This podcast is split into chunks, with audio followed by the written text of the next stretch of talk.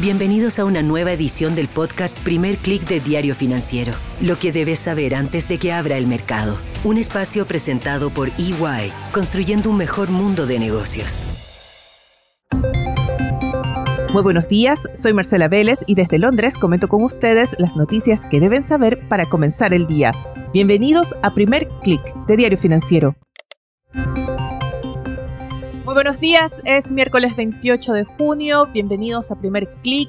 Es un día importante para los mercados. Muy pocas veces tenemos la oportunidad de tener reunidos de forma pública a los grandes banqueros centrales en un solo lugar. Y hoy es el caso. Tendremos en Sintra, Portugal, como parte de ese foro que organiza el Banco Central Europeo, a los líderes de la Fed, el BCE, el Banco de Inglaterra y el Banco de Japón participando en el mismo panel. El mercado estará atento a todas las señales que lleguen desde el panel, pero se puede adelantar una cosa desde ya, y es que la Fed, el Banco de Inglaterra y el Banco Central Europeo van a defender la idea de mantener altas tasas por un tiempo prolongado. El mercado está dando por descontado nuevas alzas de parte de estos tres bancos centrales en sus próximas reuniones. La excepción es el Banco de Japón, que tiene una postura bastante expansiva en su caso va a tener que defender de alguna forma esta dirección contraria en su política monetaria que hay que reconocer ha sido importante en este rally que hemos visto recientemente de las acciones japonesas y que hoy también es lo que destaca en el mercado, sobre todo en la sesión en Asia. Pero antes de ver qué está pasando en los índices, comentemos brevemente cuáles son las ideas que están surgiendo desde Sintra, Portugal. Hay un discurso que se está imponiendo y va a ser muy importante lo que puedan decir los banqueros centrales en este panel hoy. Ya lo mencionó en algún momento la OCDE en su último documento del panorama económico mundial. Fueron las declaraciones que dio también la subdirectora del FMI en entrevista con Bloomberg y ayer lo repitió la presidenta del BCE, Christine Lagarde. Este discurso apunta a las grandes empresas como responsables en gran parte de la ola inflacionaria.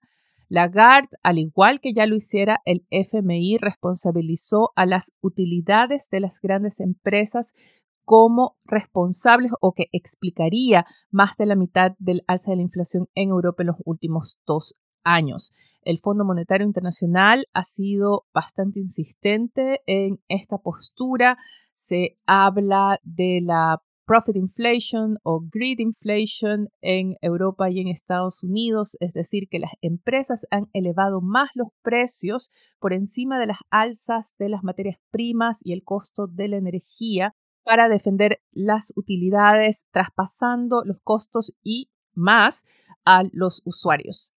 ¿Por qué este discurso ahora?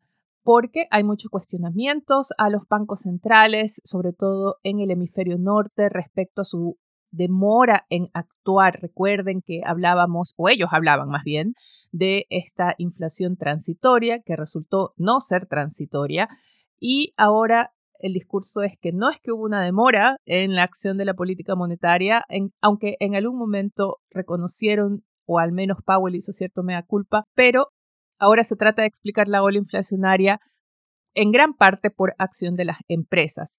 Y este discurso es muy importante porque el FMI, el Banco Central Europeo y ya de alguna forma también lo ha dicho antes Andrew Bailey del Banco de Inglaterra, sostiene que las tasas se van a tener que mantener altas hasta que las empresas no acepten una reducción en sus utilidades. ¿Por qué? Porque ante la pérdida de poder adquisitivo, los trabajadores están demandando alzas salariales y el temor de los banqueros centrales y de organismos como el FMI es que las empresas trasladen este aumento de costos laborales también a los consumidores, complicando el llevar la inflación a los rangos meta. Lagarde fue muy clara ayer, dijo que las tasas van a continuar altas en la eurozona hasta que las empresas no acepten una menor participación en sus utilidades. En este escenario, los mercados esperan nerviosos las declaraciones que podremos escuchar desde Sintra, Portugal. Revisemos qué tenemos en cada uno de los índices. En Asia, el índice regional sube más de 1%, liderado absolutamente por ese rally de las acciones japonesas que anotaron un avance de 2%. En Europa tenemos una positiva sesión, el stock 600 va ganando fuerza, sube a esta hora 0,70%. La excepción son los futuros de Wall Street que operan mixtos. El Dow Jones trata de mantenerse en territorio positivo, sin embargo el SP 500 no evita la caída y pierde 0,14%, mientras el Nasdaq pierde 0,42%. Muy importante fue lo que sucede con el dólar. Ha recortado sus avances, sin embargo, se mantiene todavía en una tendencia al alza, pero es un avance más bien moderado. Otro que cambió la tendencia fue el petróleo, que operaba a la baja, pero en estos momentos anota un alza de 0,78%. La dinámica entre Estados Unidos y China es otro de los factores que está pesando sobre los mercados. Vemos a esta hora que las materias primas tienen una sesión mixta, como les decía, el petróleo opera al alza, también el gas natural. Sin embargo, los metales industriales operan a la baja. Vemos que el cobre pierde 0,92% en Londres. La caída es atribuida a esa dinámica que se da con un dólar al alza, pero también se interpreta como una reacción a la ausencia de ese plan de estímulo que se espera desde Beijing. Los temores se agravan ante nuevas señales de mayores disputas entre Estados Unidos y China. The Wall Street Journal reporta esta mañana que Estados Unidos está planeando nuevas restricciones para lo que es tecnología de inteligencia artificial hacia China esta medida afectaría principalmente a una de las empresas que ha tenido un rally en los últimos tiempos y es Nvidia. Por su parte, desde Beijing, el presidente Xi Jinping se lanza a la ofensiva junto con otros altos funcionarios. Han tomado una postura de cuestionar este discurso de reducir el riesgo, reducir la dependencia que ha adoptado Estados Unidos, que ha adoptado Europa también. Se plantean como defensores del libre comercio y muy importante, Xi Jinping en declaraciones que recoge la prensa estatal promete a los inversionistas extranjeros proteger sus intereses. ¿Y por qué es importante esta declaración? Porque cambia el tono respecto a el discurso que había mantenido Xi Jinping hasta, podríamos decir, el año pasado.